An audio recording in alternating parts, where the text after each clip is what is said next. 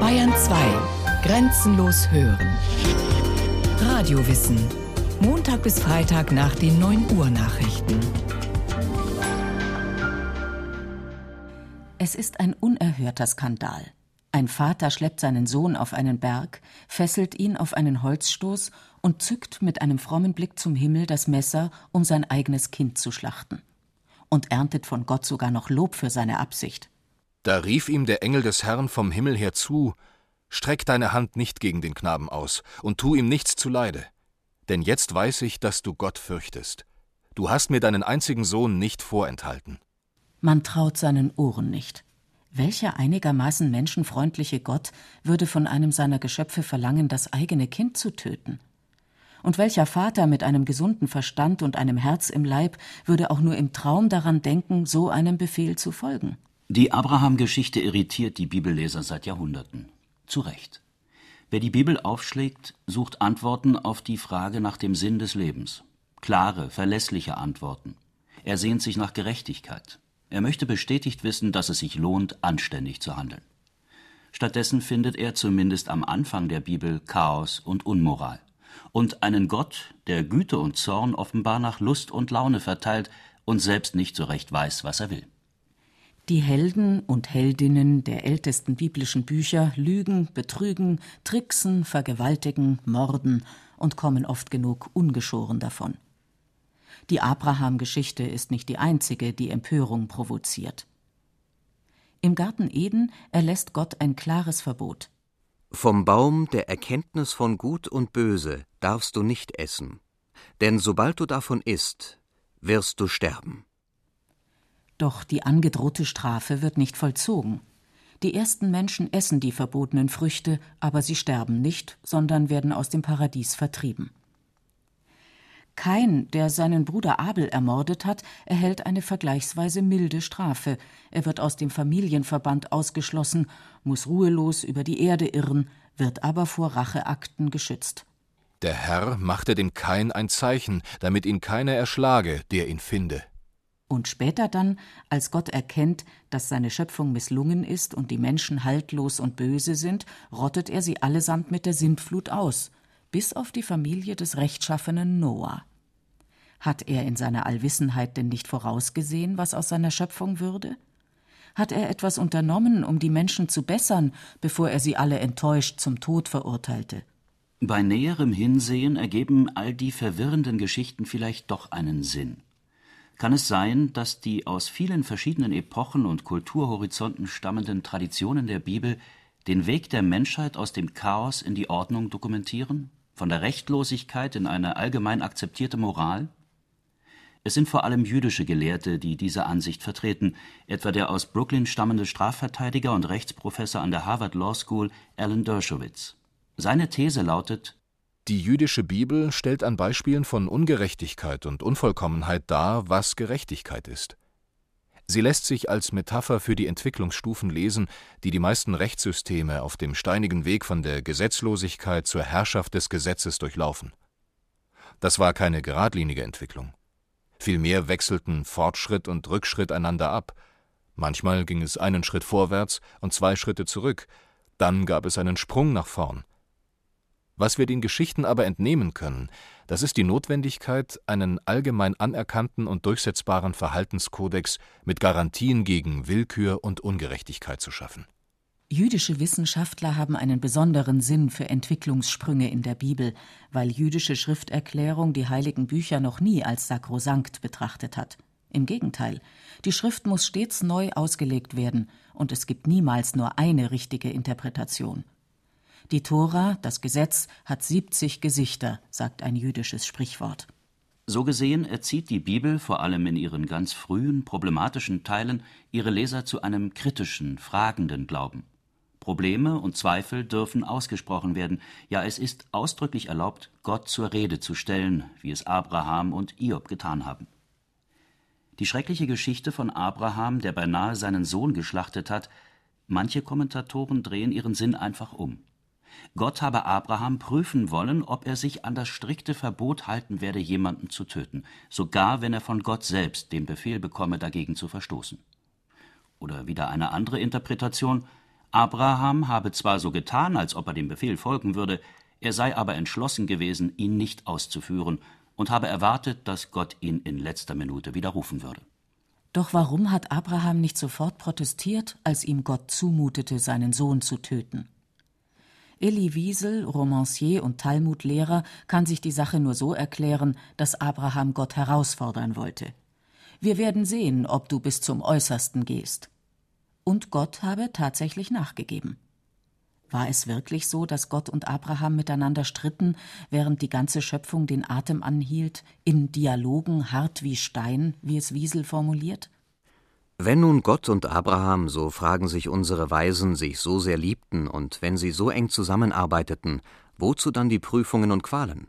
Weil Gott sie den Starken abverlangt. Die Schwachen halten nichts aus oder nur wenig, deshalb sind sie uninteressant. Es gibt unter den Schrifterklärern Rabbis, die gehen so weit zu behaupten, dass Gott selbst einen Lernprozess zu absolvieren hatte. Gott hat dazulernen müssen. Im Paradies sprach er das Verbot aus, vom Baum der Erkenntnis zu essen, ohne es zu begründen, und verzichtete dann, als Adam und Eva dagegen verstießen, auf die angedrohte Strafe. In einer Aufwallung von Jähzorn schickte er den Menschen die Sintflut, und er ließ erst nachher ein Gesetz, das für Mord die Todesstrafe vorsah, weil er nun endlich eingesehen hatte, dass die schlimmen Neigungen des Menschen durch Gesetze im Zaum gehalten werden müssen. Er beschloss, Sodom und Gomorra durch Feuer zu vernichten und ließ sich von Abraham davon überzeugen, dass das eine überzogene Reaktion wäre. Es könnten sich fünfzig Gerechte oder dreißig oder zehn in den sündigen Städten befinden, und die sollten nicht mit den Schuldigen zusammen sterben. Der große Psychoanalytiker und Philosoph Erich Fromm fasst die Entwicklung so zusammen. Gott wird von einem absoluten zu einem konstitutionellen Monarchen. Er ist ebenso wie die Menschen an die Grundsätze der Verfassung gebunden. Die zerstörerische Sintflut, der Konflikt zwischen Gott und Abraham, Etappen einer vielschichtigen und langwierigen Entwicklung, die aus einer Welt ohne klare Rechtsnormen zur Herrschaft des Gesetzes führt. Die Anfänge der Bibel zeigen eine Welt, die sich ganz allmählich an ein solches Regelwerk herantastet, unsicher noch, aber voller Sehnsucht nach Gerechtigkeit. Ganz am Anfang stehen die unbegründeten Verbote. Gott oder ein irdischer Herrscher befehlen etwas, weil sie die Macht dazu haben. Argumente sind unnötig.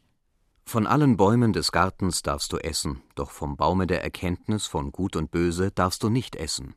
Gerechtigkeit hängt in dieser Phase von den Launen der Menschen ab oder von der Gunst Gottes. Es gibt noch kein Rechtssystem mit festen Regeln, die für alle gelten, allen bekannt sind und deren Nichteinhaltung in einem glasklaren Verfahren geahndet wird.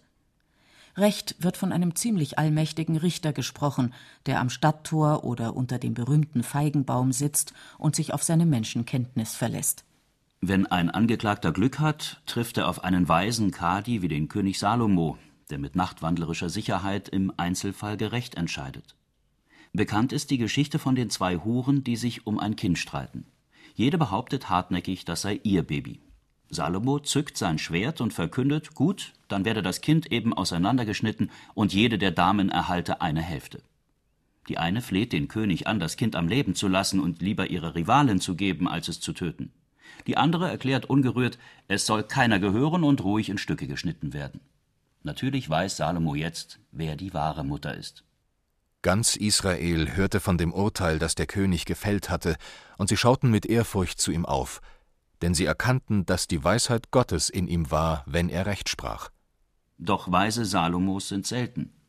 Wenn der arme Sünder Pech hat, sieht er sich der launischen Willkür eines unfähigen Richters ausgeliefert. Deshalb tritt an die Stelle der Herrschaft souverän entscheidender Menschen immer deutlicher die Herrschaft der Gesetze. Klare Regeln, die für alle gelten und von vornherein bekannt sind. Die Richter berufen sich zunehmend auf ein Gewohnheitsrecht, auf Präzedenzfälle, die schon mehrfach in einer bestimmten Weise entschieden worden sind. Am Ende steht ein Gesetzbuch mit sauber geordneten Paragraphen, an die hat sich jeder zu halten, auch der Richter. Und die Vorschriften werden begründet, auch das ist neu. Am Sabbat sollst du ruhen, weil der Herr nach den sechs Schöpfungstagen auch geruht hat. Die Fremden sollt ihr gerecht behandeln, weil auch ihr Fremdlinge gewesen seid in Ägypten. Natürlich ist es nicht so gewesen, dass Gott irgendwann einmal die zehn Gebote oder sonst ein Paragraphenwerk erlassen hätte in einem einmaligen, genau datierbaren Akt. Der Herr sprach zu Mose: Komm herauf zu mir auf den Berg. Ich will dir die Steintafeln übergeben, die Weisung und die Gebote, die ich aufgeschrieben habe.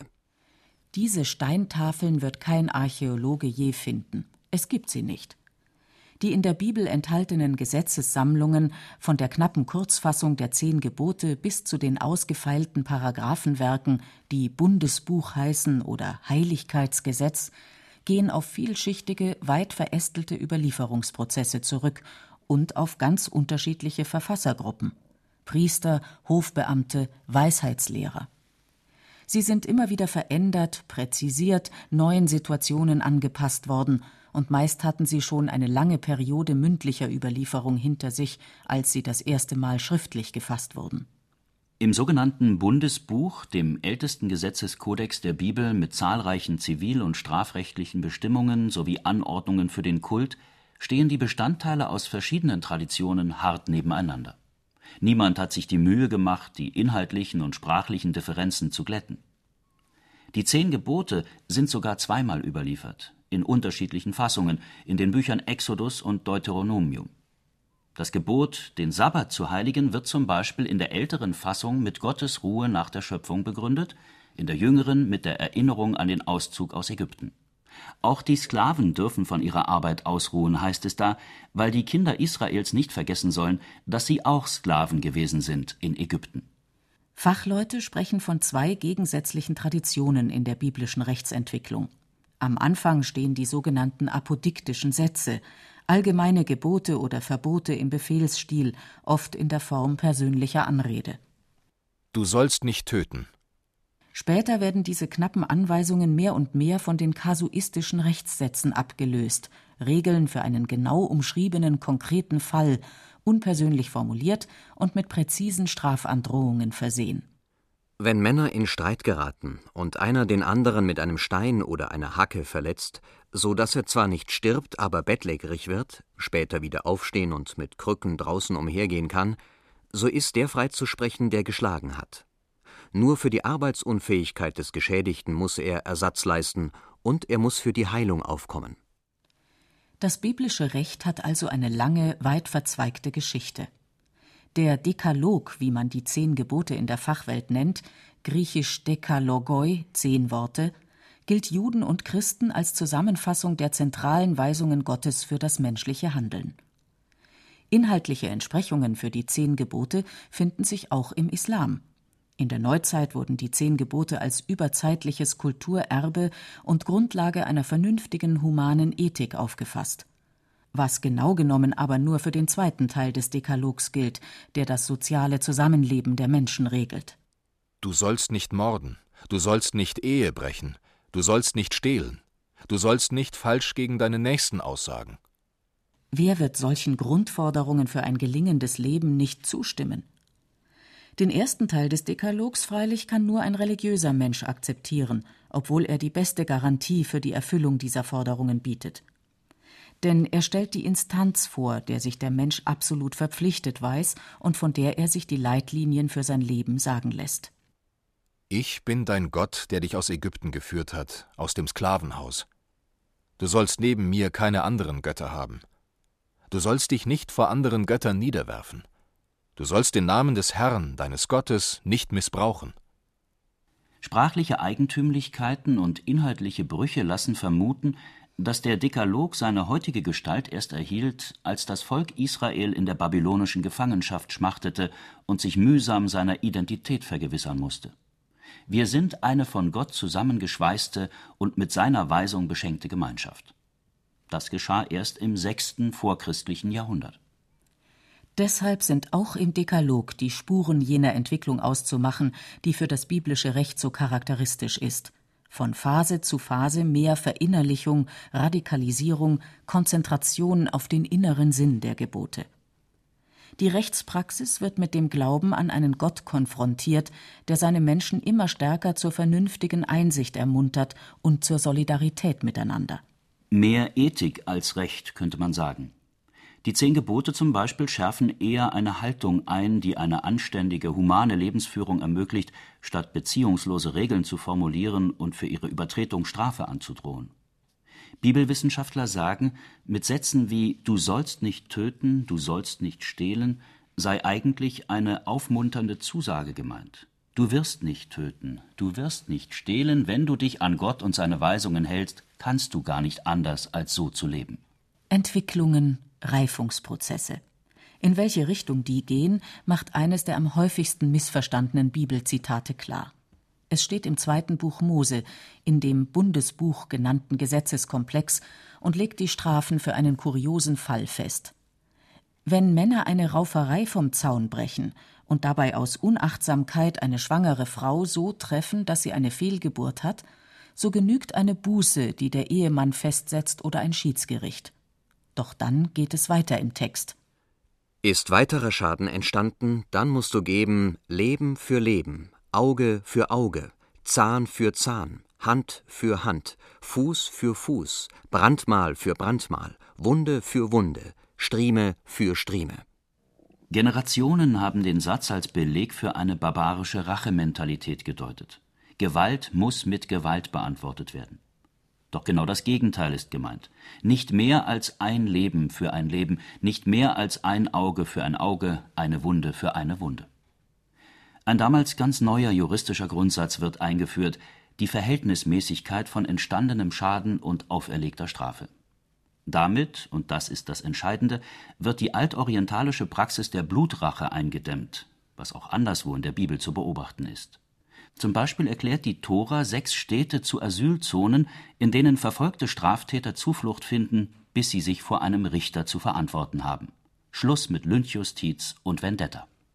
Immer wieder diese Abgrenzung vom Recht der altorientalischen Umwelt, das etwa dem Mann einer Ehebrecherin die Entscheidung überlässt, wie seine Frau zu bestrafen ist. Die Bibel dagegen formuliert klare Regeln, die in jedem Fall gelten.